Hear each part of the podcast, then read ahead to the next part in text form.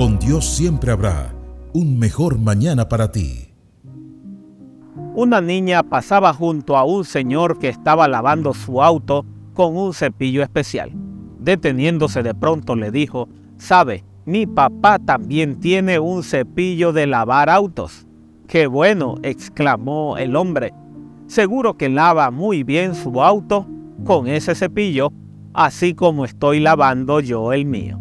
No, respondió la pequeña. Mi papá aún no tiene auto, pero seguro que pronto lo podrá comprar. ¿Qué te parece la actitud de esta niña?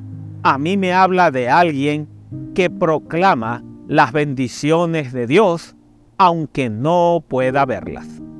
Que no se entrega en brazos de la derrota o el pesimismo, que con pasión y optimismo mira adelante cada día con fe.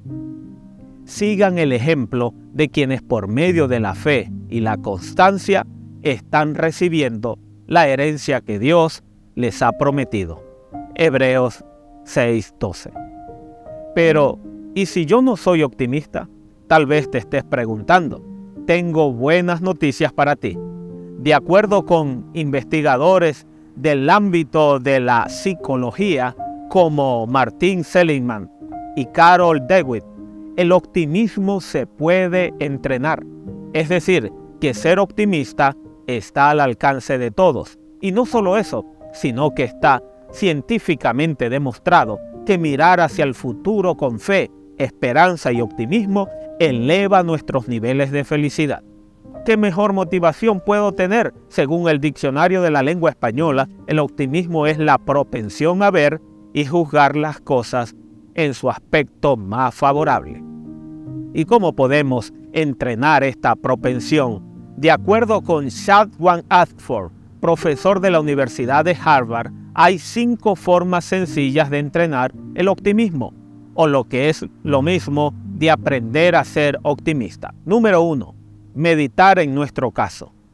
¿Qué mejor instrumento que meditar que la Biblia?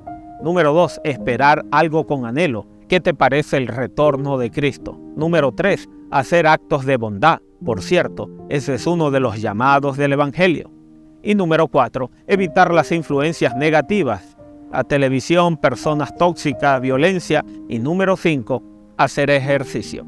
Te propongo iniciar cada día tomando una decisión, entrenar tu optimismo. Desarrollemos el hábito de vivir con una mentalidad positiva y así habrá un mejor mañana para ti.